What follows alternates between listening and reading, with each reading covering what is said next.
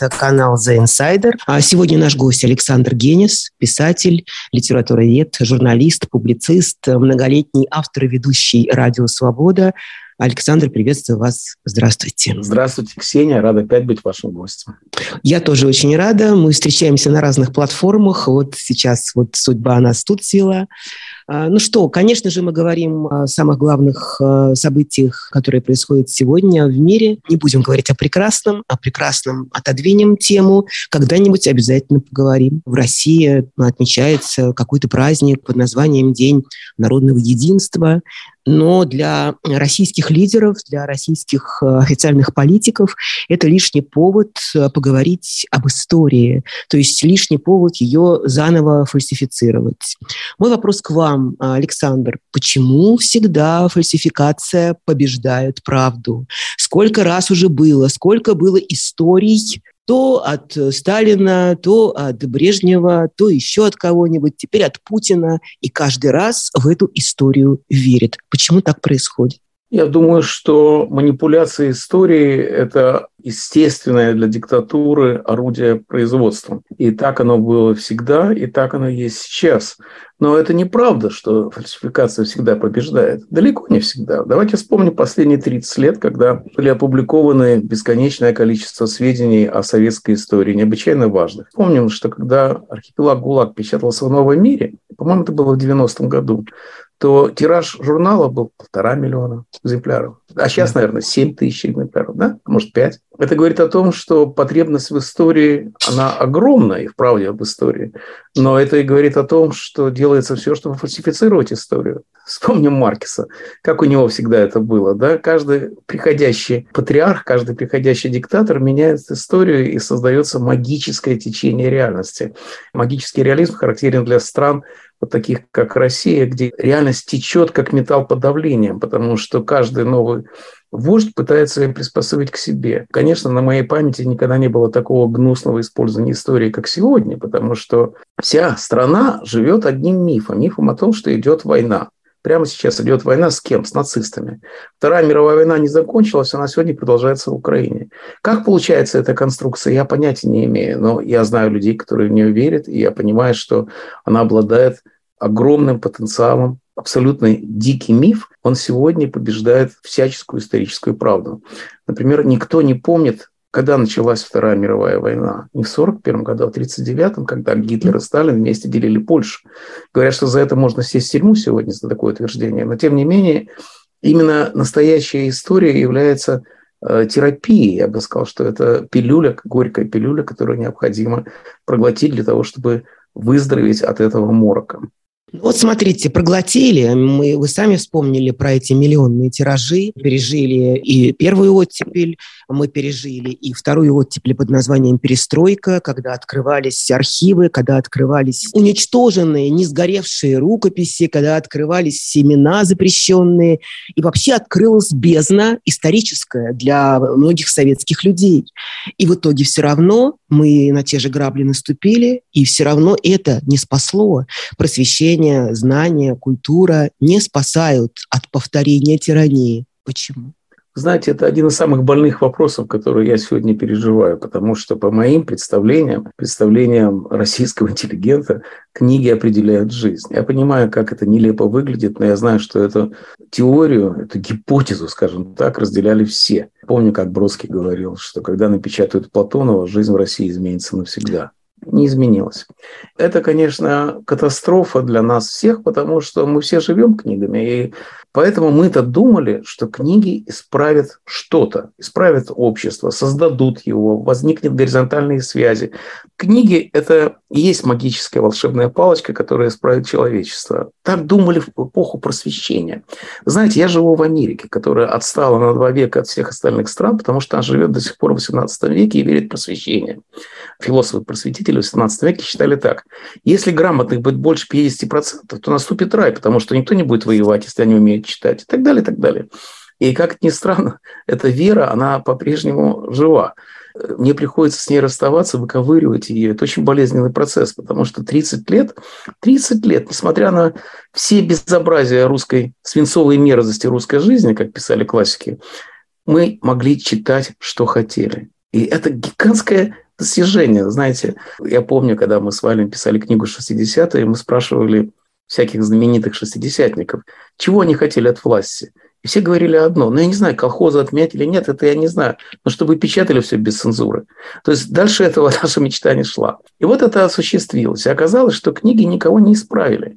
И если какие-то книги повлияли на людей, то не Платонова, а «Шестерки умирают первыми».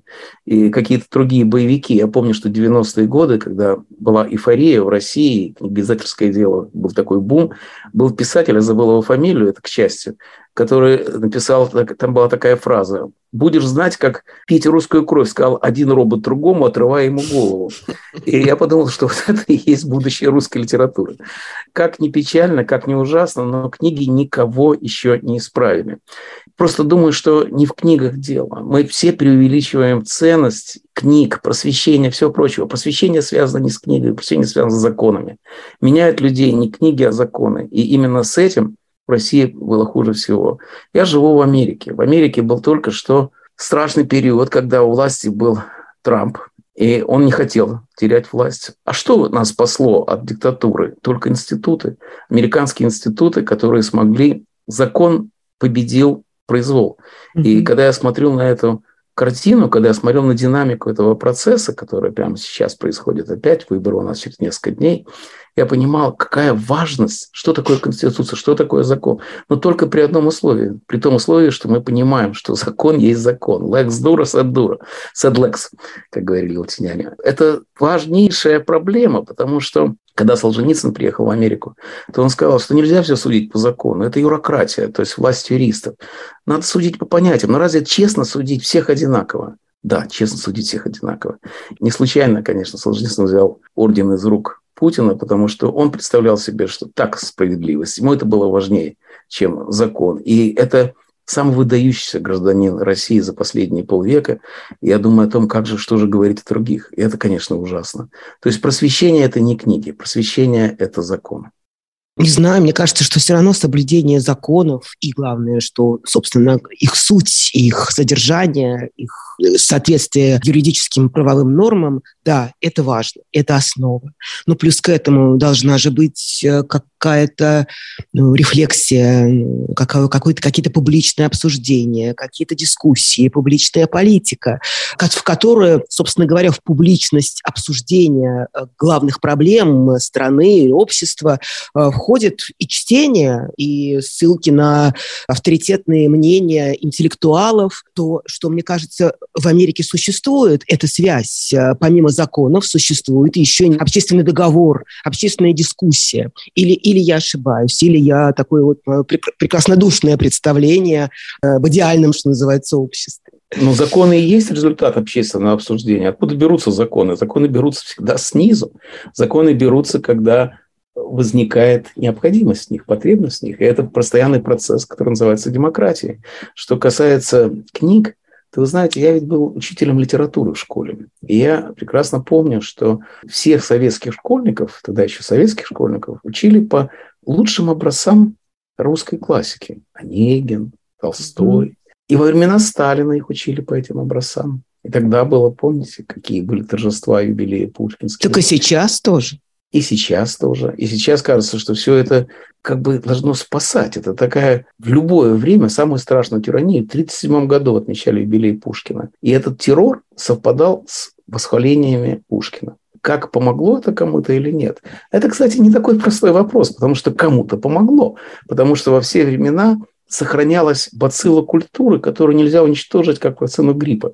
Эта культура неуничтожима. Она передается какими-то загадочными путями, но она всегда жива. Вот для этого нужна классика, для этого нужна литература, для того, чтобы кому-то она была необходима, чтобы создавать и дальше двигать вперед эту культуру. И во все самые страшные эпохи все равно не могли ее задавить окончательно. Я все думаю, ну как Бродский появился? В общем, он совершенно ниоткуда взялся. И не было той питательной среды, в которой он мог бы появиться. Но он появился, потому что питательная среда была. Она была подпольная, зажатая, несчастная, безденежная, но она была. И вот эта вот богема скормила великого поэта. И так происходит всегда. И сегодня так происходит. Когда мы говорим, что книги не нужны, мы говорим о том, что они, может быть, не нужны всем, но кому-то они нужны. И те, кому они нужны, сохраняют для нас пыльцу культуры. Даже не саму культуру, а ее пыльцу. Знаете, я очень люблю Восток. Когда-то монголы завоевали Китай все равно их, не интересовала тогда культура. Единственное, что интересовало, это ковры, потому что их можно было перевозить, они были кочевниками. И вся китайская великая культура им не нужна была, они не умели ни читать, ни писать. И тогда появились первые интеллигенты китайские, они назывались литерати. Жили отшельниками, сочиняли друг для друга, прятались от диких монголов и сохранили культуру для следующей династии. Не похоже вам ни на что? По-моему, похоже это была на... наша интеллигенция, правда? Это похоже и на нашу интеллигенцию, это похоже да. на известную антиутопию Брэдбери 451 по Фаренгейту. Именно это, на это, это мы всегда надеемся, да, что всегда да. книга вольется в человека, и это меньшинство не даст умереть. Я никогда не знаю, сколько людей приветствуют войну. Это очень сложная проблема, и в американских источниках постоянно упоминается цифра то 50%, то 70%, даже 75%. И когда я спрашиваю, на чем вы основываетесь, они говорят на опросах общественного мнения. А потом выясняется, что из 18 человек 15 отказалось отвечать. Это тоже статистика. Угу. То есть мы не можем понять настоящие цифры, мы не знаем об этом, но тем не менее мы знаем точно, что достаточное количество людей поддерживает эту войну, иначе бы они вышли на площади и улицы, как это было в Украине. Те, которые не поддерживают войну, их же тоже миллионы. Сколько людей смотрит Арестовича? Два миллиона. Понимаете, это поразительный факт, но он очень важен, потому что и сегодня находится очень много людей, которые мечтают о том, чтобы Украина выиграла эту войну. Вы знаете, у меня есть такое ощущение, что Украина воюет за себя в первую очередь. Но она воюет за Запад, за Европу, за НАТО, за Америку. Она воюет за западную цивилизацию, она защищает ее, поэтому я, конечно, на стороне Украины. Но она воюет еще и за Россию.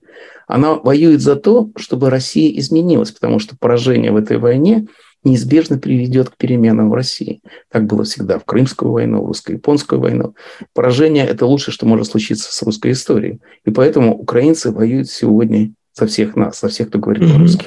Вот смотрите, э, поддерживают ли россияне войну?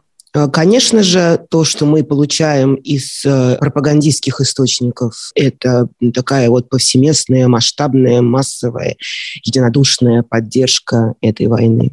Понятно, что сегодня социологические опросы, ну, вообще ну, невозможно в сегодняшней России, вы правы. Многие отказываются, а тот, кто не отказывается, тот э, отвечает правильно, потому что, безусловно, это можно сравнить с советским временем. Тогда никто никого не спрашивал, поддерживаете ли вы политику э, партии э, и правительства. Хотели бы вы, чтобы на предстоящих выборах на должность генерального секретаря победил Леонид Ильич Брежнев? Нет, сказал бы кто-нибудь. Конечно же, это нереально и невозможно. У меня все время ощущение, я тоже жила в советское время, что тогда нормальных людей было больше. Что вот этого нет этому режиму, этому образу жизни, да, а, этим людям, этой престарелой верхушке, с которой песок сыпется, КГБшникам. Нет, говорила подавляющая часть общества, просто она вслух это не говорила, но мы это чувствовали. А сегодня, мне кажется, совсем другая атмосфера в, в стране. Это, безусловно, атмосфера подчинения и ну, в какой-то степени, да, поддержки. Если не войны, то вождя этой войны, то лидера нации. Знаете, мы живем под собой ничьей страны. Ни тогда, ни сейчас. Когда мы жили при Брежневе, я не знал ни одного человека, который считал, что... Ну, представьте себе, кто читал книгу Брежнева «Малая земля»? Да, даже я проходила в школе. Я, проходила а я проходил в, в университете, но именно проходил мимо, что называется. У нас в Америке был такой русский магазин книжный, который поддерживала коммунистическая партия и Советского Союза, и Америки. Они закупали книги в России. В Советском Союзе тогда еще. Я однажды пришел в подвал, вдруг увидал горы непроданных книг Брежнева. Их даже крысы не ели. И, понимаете, мы не знали, потому что мы были уверены, что каждый нормальный человек считает Брежнева идиотом, и, и, и никто никому не приходил в голову обсуждать это. Это же мы. Вот это все оно, что это же мы, то же самое сейчас. Мы думаем, что все ужасные, кроме наших. И ведь мы же выгородили себе такую, я бы сказал, заповедник здравомыслия, ну, скажем, в Фейсбуке. Я вот подумал, что Facebook замечательный тем, что можно выгнать немедленно всякого идиота и подлеца. И так приятно это делать. Это, знаете, такой игрушечный расстрел. Одно удовольствие. Бенса нету. В результате что получается? Что мы окружаем себя своими единомышленниками. Это как, знаете, однажды хамелеона посадили в зеркальную клетку, и он умер, потому что он не знал, под что ему мимикрировать. Вот мы все сидим в такой стеклянной зеркальной клетке, и это, конечно, тоже не, не упрощает дело. Поэтому меня страшно интересует вторая сторона. Я все время пытаюсь понять людей, которые находятся по другую сторону от меня. И вы знаете, я пытался с ними разговаривать, но ничего этого не получается, потому что они не хотят отвечать. Они говорят мне, ну ты наймит американского капитала. Я даже не очень понимаю, что это значит. Ты за деньги продаешь свою родину. Кому? Кто ее купит теперь такую? У меня никак не выходит понять их аргументы. Вот я никак я не могу представить себе, как здравомыслящий человек, любой, ну, скажем, школьный учитель, который читал «Войну и мир», вот как он должен приходить в класс и говорить, что украинцы наши братья, поэтому мы должны их убивать? Как у него склеивается это все? Понятия не имею. И это, конечно, мучительно, потому что, понимаете, может быть, так всегда и было. Может, мы не знали. Может быть, у Брежнева был рейтинг. Когда я спрашиваю, какой был рейтинг у Брежнева, все говорили ноль. Наверное, не ноль. Разница между Брежневым и Путиным заключается в том, что был выбор. В России были выборы, в России был другой президент, в России было иначе. Из года в год Путин получает большинство. Рейтинг Путина, я думаю, даже сегодня больше, чем рейтинг Байдена. Говорит о том, что русский народ, я не знаю, что такое народ, я всегда боюсь этого слова, но достаточно большое количество русских людей отвечает и поддерживает это варварство в Украине. И это, конечно, трагическая история. Знаете, я все время сижу, изучаю историю. Каждый божий день этой войны я все время с чем-то сравниваю. Конечно, в первую очередь с фашистами, с нацистами. В 1940 году, когда Гитлер одерживал победы во Франции, молниеносная война, Гестапо жаловалось, что нечего делать, потому что все за не, нету никого. А потом, когда они стали проигрывать, то появились уже какие-то анекдоты про Гитлера. Тогда уже Гестапо засуетилось.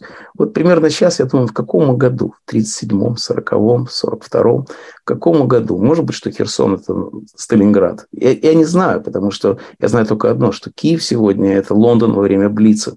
И вот это вот э, как бы поддерживает. Я уже упоминаю все время о том, что героизм украинцев, он имел прецедент. Знаете, когда-то, начиная с самой древней истории, когда персы напали на Афины, и афиняне выиграли эту войну, это было все равно, как Советский Союз напал бы на Люксембург, и Люксембург бы выиграл. И вот это вот параллели исторические, они утешают, потому что вот когда-то правда побеждает, это вообще совершенно замечательно.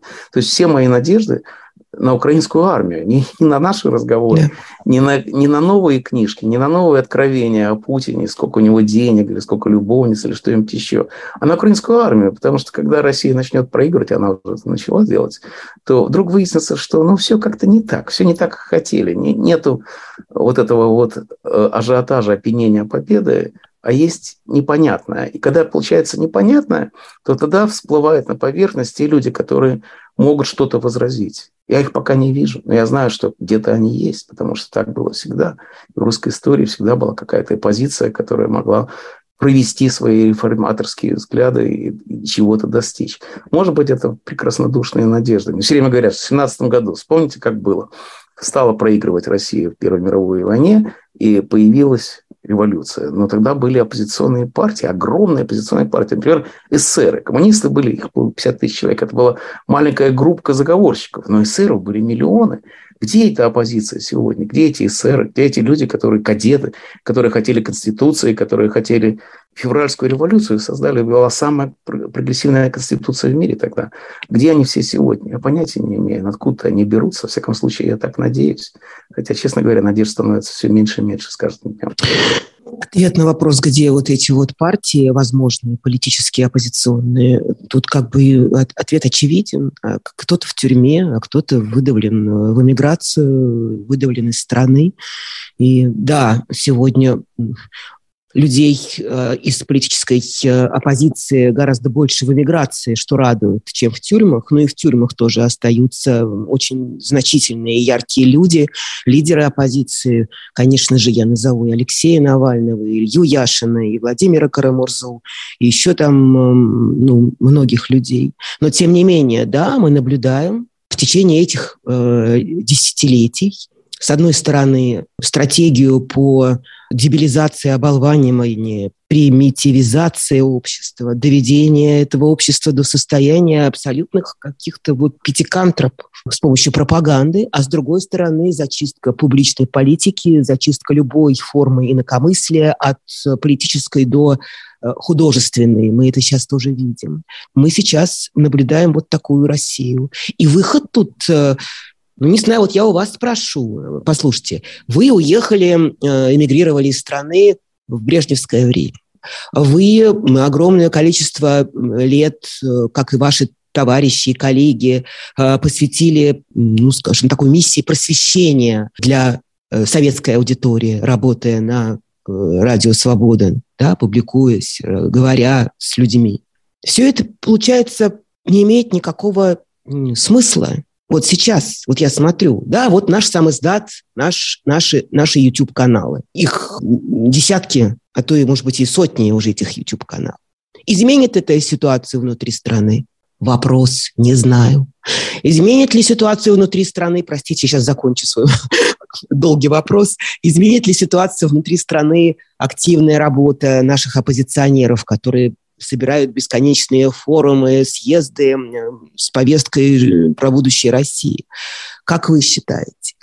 Знаете, конечно, для меня это, как и для всех нас, это страшный удар. Казалось, что 30 лет все было напрасно. Это первое, что мы ощущаем, все, все писатели, которые напечатали столько книг, Выяснилось, что это ничего не меняет. Книги не меняют, политика не меняет, ничего не меняет. И наши разговоры ничего не меняют. Это ужасно, казалось бы. С другой стороны, но ведь другие же народы, страны изменились. Вот я говорю о том, что я сейчас только и делаю, что изучаю историю. Ну, например, историю Польши. Как получилось, что Польша первая выкрапкалась из-под коммунизма? Как получилось, что они первыми стали? Знаете, ведь у них же шла борьба снизу не сверху, не от интеллигенции, а снизу, от рабочих. Как это произошло? Ну, потому что в Польше были какие-то огромное количество каких-то общественных организаций.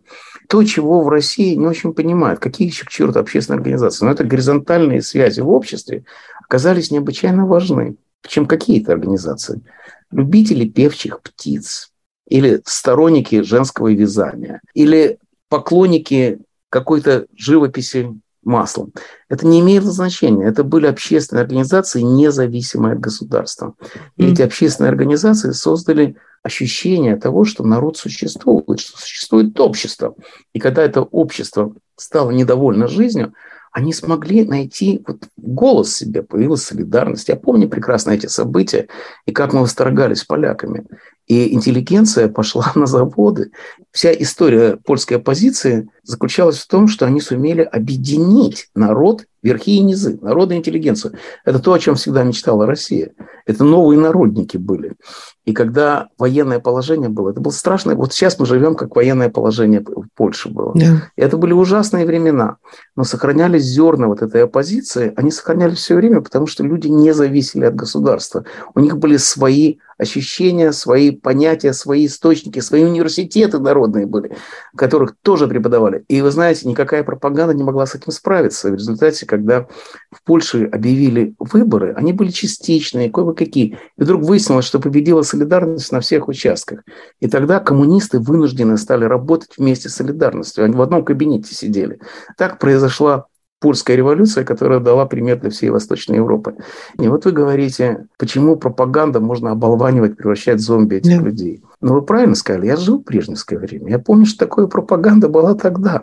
Но не было ни одного человека, который верил тому, что показывают yeah. по телевизору. Ну, не было ни одного. Я помню, что всегда программа «Время» была, в ней рассказывали, вот Брежнев поехал туда, вот посевная началась. Эта посевная, она печем, как сидела у всех. Почему нам надо знать про пассивную? А потом показывали Америку и показывали безработных. Вот они бастуют, потому что нечего есть.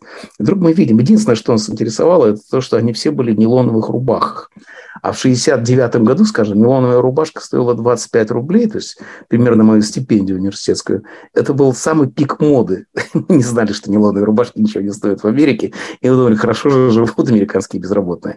Короче говоря, пропаганда была абсолютно бессмысленна. Это были выброшенные деньги. Сегодня пропаганда работает. Во всяком случае, до поры до времени она работает. И я думаю, потому что она удовлетворяет самым низким запросом общества. Минимальный знаменатель, потому что эта пропаганда говорит одно. Вы нас не хотите любить, тогда вы нас боитесь. И вот это вот самое главное, что мы слышим из телевизора, из газет, откуда угодно. Пусть нас боятся. Если нас боятся, значит, нас уважают. Если бьет, значит, любит. Это такая гнусная, я даже не знаю, как это назвать, это пропаганда подлости. И вот эта пропаганда, она действенна. Вы знаете, почему она действенна? Для меня это тоже большой секрет, потому что все говорят, это имперский характер русского народа. Потому что русский народ, он всех ненавидит, всех считает хуже себя. Это неправда, это просто неправда. Потому что русский народ других ненавидит, а себя презирает. Или других презирает, а себя ненавидит. Господи, русский народ всю жизнь мечтал сбежать из этой страны. И это совершеннейшая неправда, что русские считают себя всегда лучше других. Это, знаете, это началось все с Пушкина, который сказал, я, конечно, ненавижу свое отечество, но мне больно, когда мои чувства разделяет иностранец. Угу. И вот это примерно гораздо ближе к тому, что говорят остальные. Так что вот это имперский характер русского народа, по-моему, это тоже неправильно. Это речь идет о другом. Так что пропаганда действует только до тех пор, пока она удовлетворяет каким-то животным порывом. И вот то, что они сумели это сделать, причем кто эти люди, которые в пропаганде сидят? Например, Константин Эрнст. Это человек, который занимается телевидением в России. Правильно? Такой Геббельс от телевидения. В 90-е годы он был авангардистом. Он издавал да. журнал, по-моему, «Лето» назывался. Я там печатался в этом журнале. Он был такой сверхлевый, сверх, сверхавангард.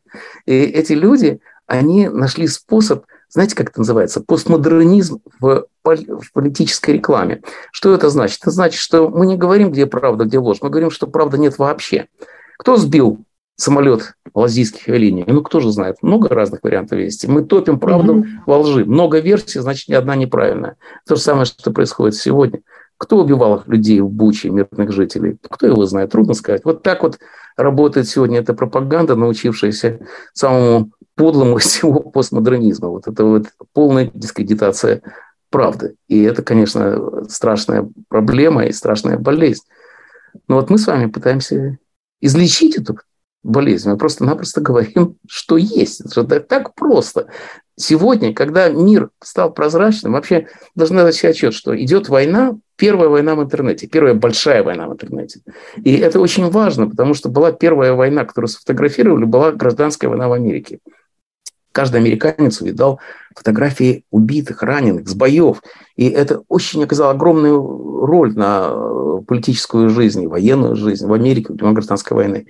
Вьетнамская война в Америке была первой войной на телевидении. Это была первая телевизионная война, которая принесла, каждую гостиную принесла войну во Вьетнаме. И это в конечном счете сыграло решающую роль. Сегодня в Украине идет первая интернетская война. Каждую секунду мы знаем. Это война в реальном времени. Мы все это видим и знаем.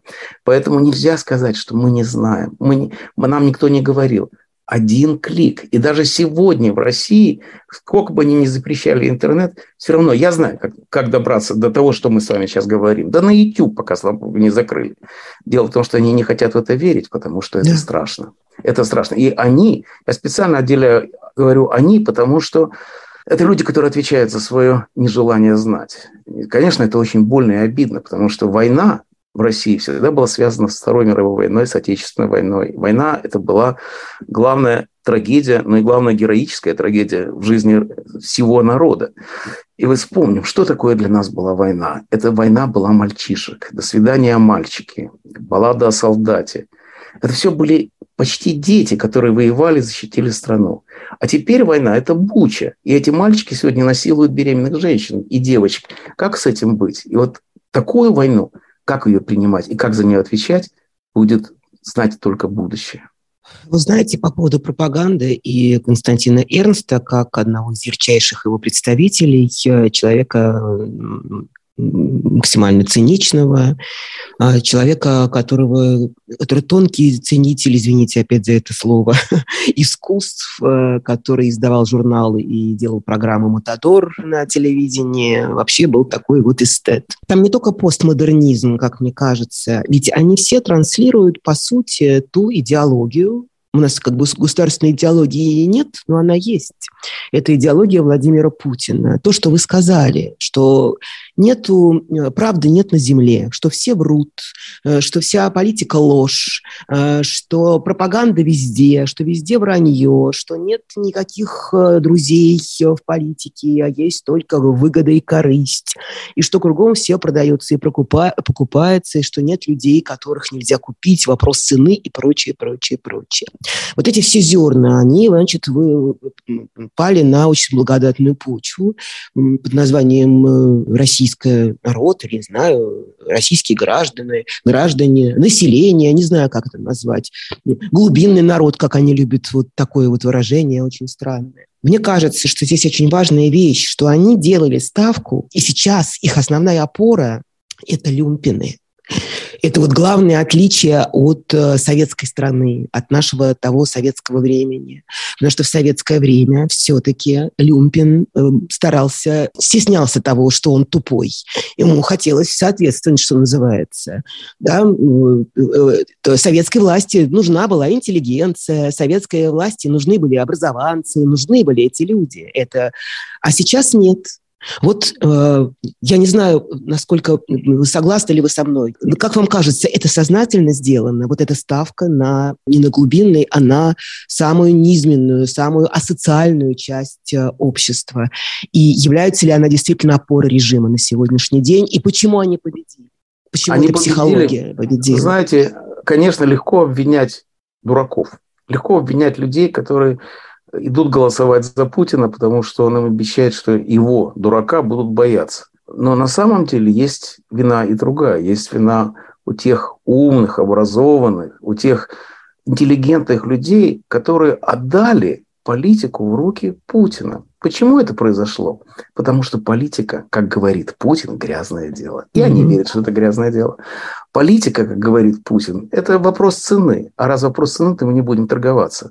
Политика, как говорит тот же Путин, это все вранье. Никакой демократии не существует. Это все неправда. Это, это не лезьте сюда, потому что вы испачкаетесь об эту политику. И не полезли. И в результате отдали власть Путину, ведь политика была. И вы знаете, вот тех стран, которые вылезли, те страны, которые сумели выйти из советского вот этого вот прошлого, это люди, которые поверили в политику, это люди, которые пошли в политику.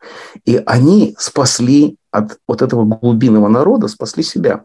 Знаете, самая большая проблема, которая для меня существует, это почему Советский Союз, советский народ был один. Все говорят, что да, конечно, мы жили. Я жил в Риге. Значит, Рига – это Запад. Это неправда. Рига была тоже частью Советского Союза. Это были те же коммунисты, это то, та же ложь, тот же социализм, тоже описанные подъезды. Все это было точно такое же, как всюду.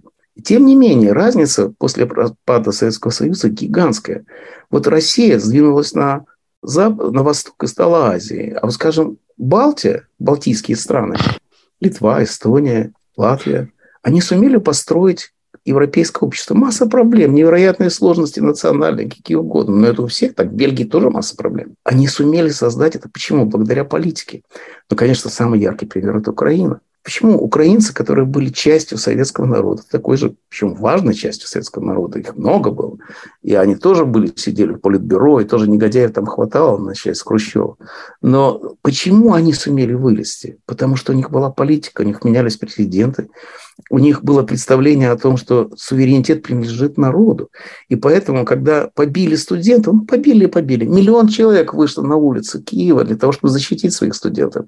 Где наш миллион человек сегодня? Причем учите, что я никоим образом не призываю никого идти на баррикады, потому что я сижу в безопасной Америке. Тем не менее, вопрос остается. И поэтому украинцы, то, чего Путин не понимал, Путин же поверил себе. Он сказал, что украинцы такие же, как и мы, такое же дерьмо. Поэтому их можно как угодно давить, покупать и гадить. Оказалось, что нет казалось, что у них есть героическое сознание, которое вот позволяет им побеждать сегодня. И это, конечно, огромный урок для России. И каждый раз я думаю, ну если украинцы смогли, почему русские не могут? Так, может быть, могут, понимаете? Может быть, еще не пришло это время. И вообще это надежда на то, что существуют какие-то страны, которые нашли способ выйти из-под обломков коммунизма. Господи, Монголия сумела это сделать. Почему это не может сделать Россия? И я думаю, что Именно поражение в войне заставит пересмотреть что-то, причем со всех сторон. Петр I сказал, что, говорит, Запад – Это, конечно, хорошо, но он нам не нужен. Нам нужно только оружие Запада взять. Вот когда мы научимся лить пушки, тогда мы Запад забудем. И так каждый раз правительство говорит, что нам нужна атомная бомба, поэтому мы должны терпеть интеллигенцию. Почему, по-вашему, Сталин терпел интеллигенцию? Или Брежнев? Потому что они оружие делали.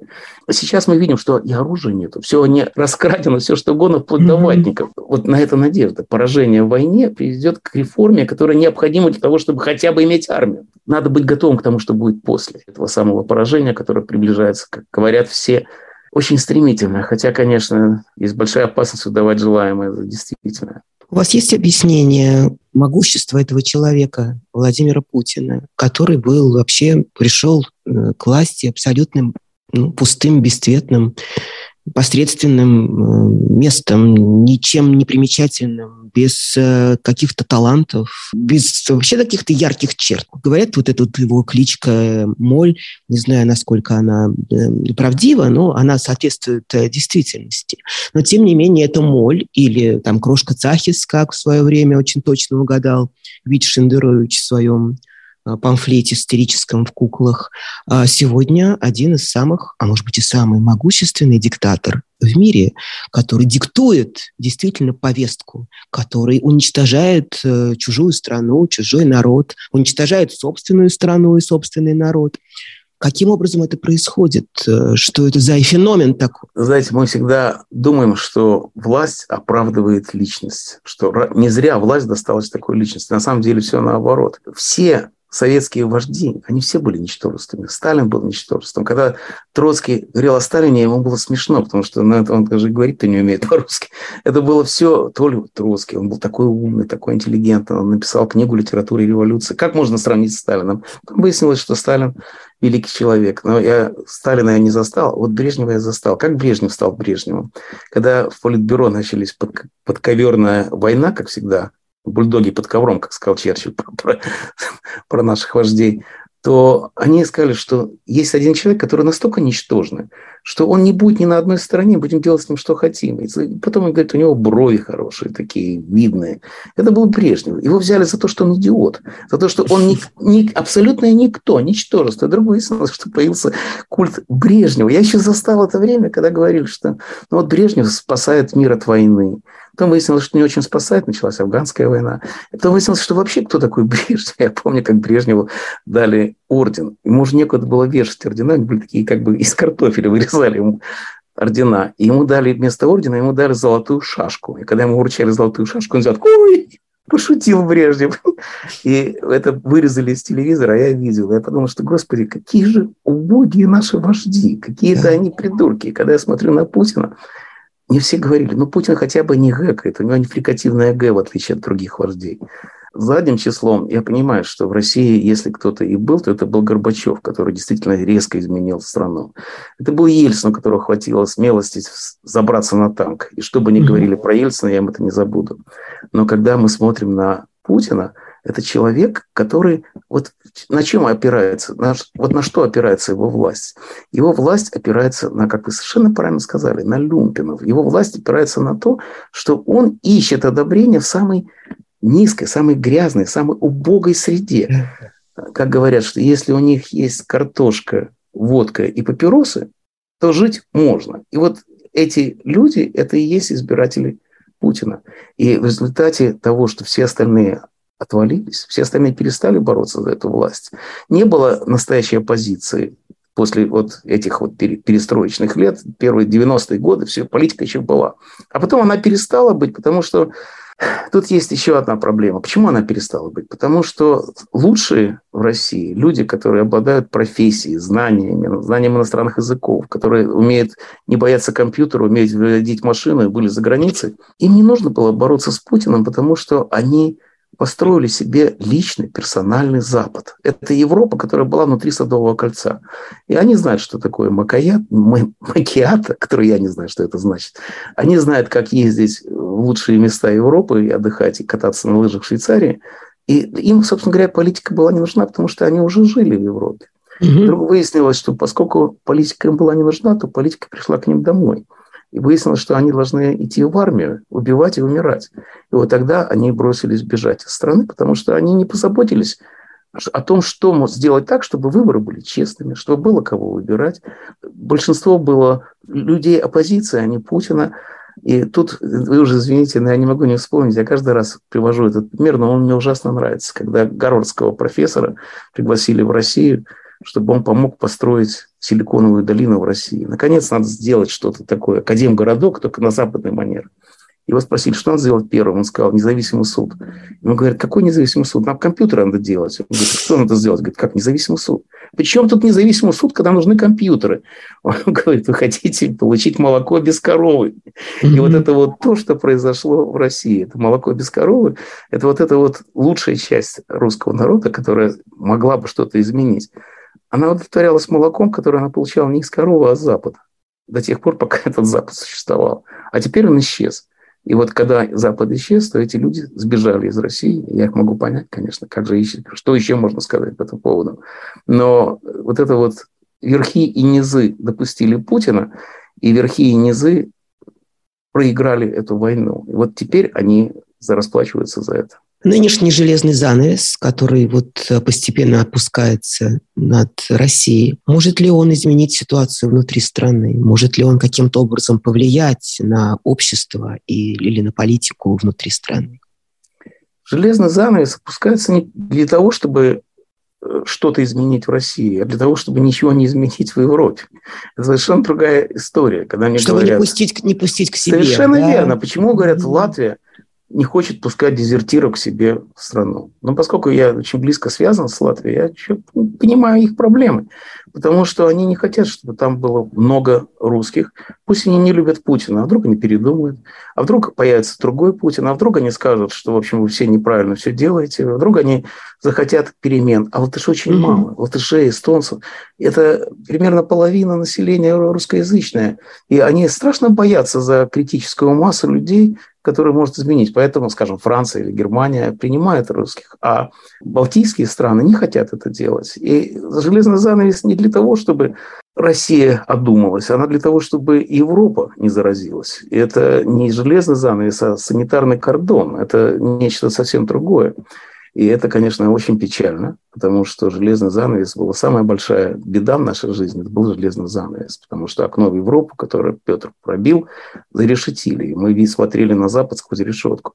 Именно поэтому, кстати, у нас были величайшие заблуждения по поводу Запада. Мы всегда думали, что Запад – это один такой большой Шекспир. Мы плохо представляли себе э, другой Запад. Бродский говорил, что настоящий Запад был только в Ленинграде, в его компании, потому что они жили этим Западом. А потом выяснилось, что Запад разный, и вся эта концепция Запада, она ручей в песке исчезает, когда мы оказываемся на Западе, вдруг мы видим, что бывает Запад и республиканцев, бывает Запад демократов, бывает Запад, который совершенно не интересуется ни тем, ни другим. Короче говоря, вот это вот железный занавес, он создавал наши мифы о Западе. А сейчас этот миф, он даже не то, что он не существует, но просто туда не пускают. Но это не значит, что он не существует внутри страны. Я думаю, всегда так. Ну хорошо, но я-то жил с железным занавесом. И вы вспомните наше брежневское время. Что было самое ценное? Да те же самые книги, которые мы доставали, да. самоздат. Я всегда привожу пример. У меня знакомая дама, которая печатала самиздат. И вот «Собачье сердце». Она 200 раз перепечатала «Собачье сердце». Представляете себе? 200 раз. Это вот это подвиг. На, такой... на машинке. Ну, конечно, да? пишущая машинка. Эрика берет 4 копии, как мы знаем. И это был совершенно потрясающий подвиг. И вот почему? Потому что не было ничего дороже книг. И железный занавес был, но и книги были, и цена была другая. И никакой железный занавес не изменит эту ситуацию. И до тех пор, пока есть интеллигенция, как мы говорили, ее убить невозможно. Если Сталину не удалось, то и Путину не удастся. То по-прежнему останутся люди, которым это нужно, потому что культура возрождается в любой ситуации. И никакой железный занавес не изменит этой ситуации.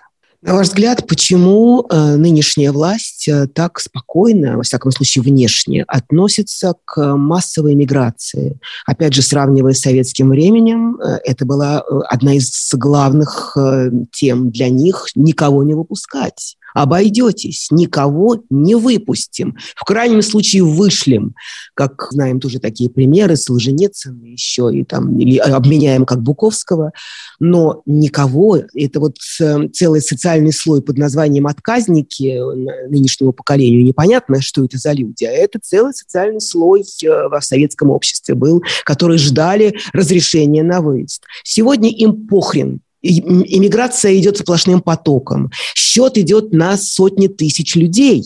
И это еще не предел. Это без конца эти волны только будут увеличиваться.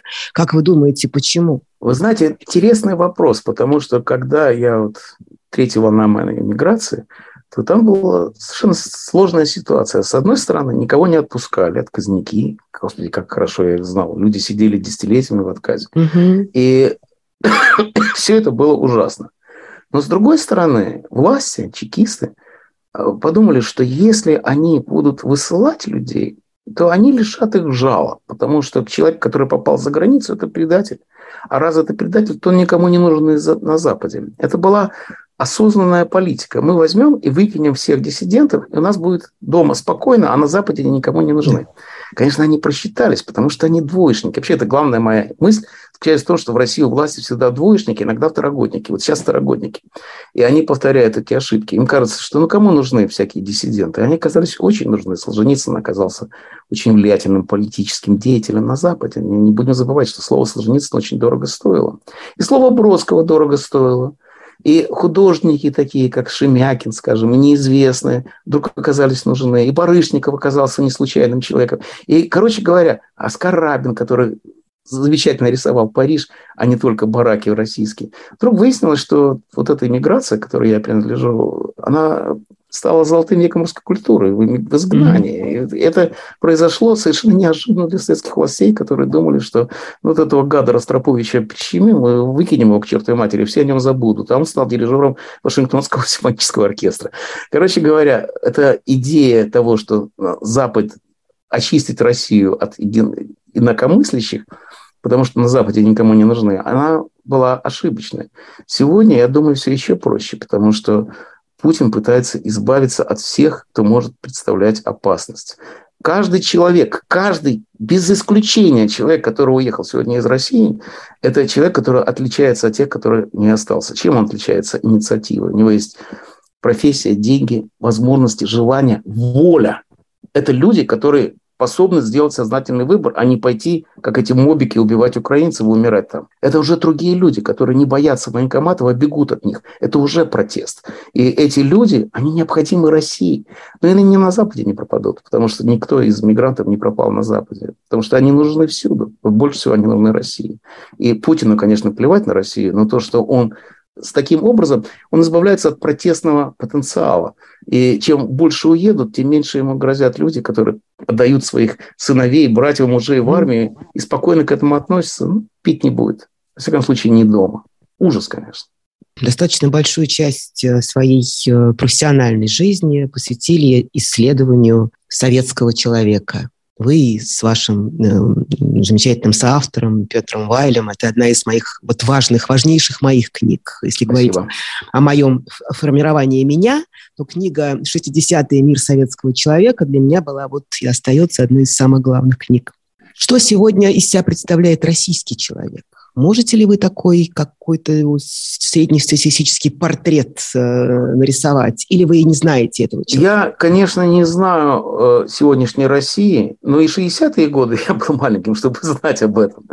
Я всегда считал, что существуют мифы, которые отражают реальность в искаженном виде, но все-таки это реальность. И так вот, собственно говоря, как вы думаете, много историков жили в Древней Греции?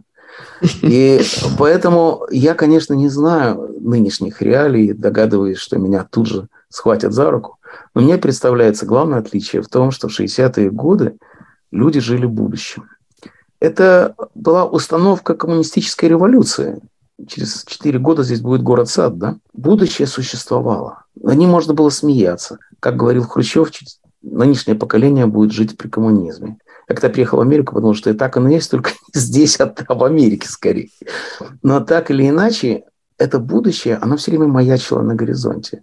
И до тех пор, пока советский режим не скурился в Праге, во многом это похоже на то, что происходит сегодня в Украине. Советский режим до 1968 года подразумевал возможность сотрудничества с собой. Интеллигенция вступала в коммунистическую партию, чтобы исправить ее изнутри. Я сам знал честных коммунистов, которые таким образом боролись с режимом.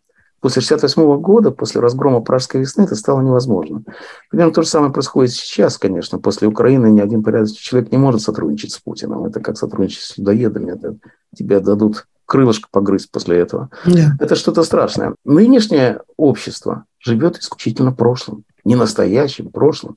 Нынешнее общество живет одной мыслью о том, что есть война. Она всегда идет. Она идет война с кем эта война, не очень понятно. С Америкой, видимо, потому что где-то я прочитал, что Украина – это граница Америки. То есть Соединенные Штаты Америки граничат с Россией через Украину. Но это война. А раз это война, то она продолжает Вторую мировую войну. А это главный миф, который сохранился в обществе, потому что никакого будущего Путин нам не обещает. В чем заключается идеология, как вы сказали, никакой идеологии нет. Правильно, нет никакой идеологии, кроме воровства. Но это не идеология, это способ жизни. И поэтому совершенно не представляю себе, как можно жить без будущего.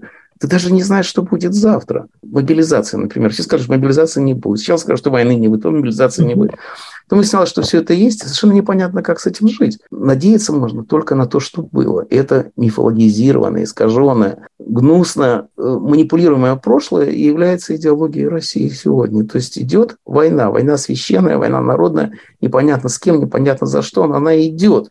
А раз идет война, то не может быть посторонних. Поэтому люди отдают своих детей в мобилизацию, потому что, ну, война – привычное дело. Мы все смотрели Штирлица, вот так вот и выросли. Это, конечно, величайшее отличие от того, что было в 60-е годы, когда существовали надежды. Это было время надежды. И поэтому 60-е годы, как бы не смешны они были, наивны и так далее, но все-таки это несравненно лучше, чем то, что есть сейчас, по той простой причине, что мифы были в обществе оптимистические – а сегодня пессимистический. И это, конечно, главное отличие, которое нужно изжить. Нужно создать другую память в обществе. Это задача следующего поколения, боюсь.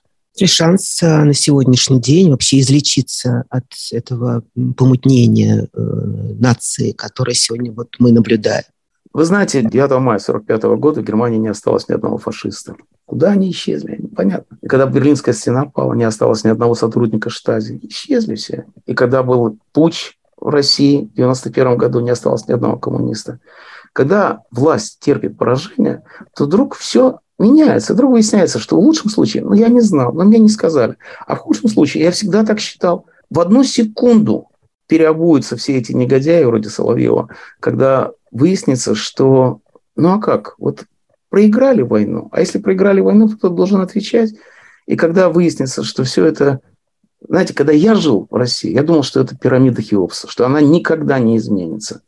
И как же мы все были удивлены, включая ЦРУ, который не верил в это, когда Советский Союз посыпался в одну минуту. Кто-то сказал, что в России никогда ничего не меняется, пока не меняется все.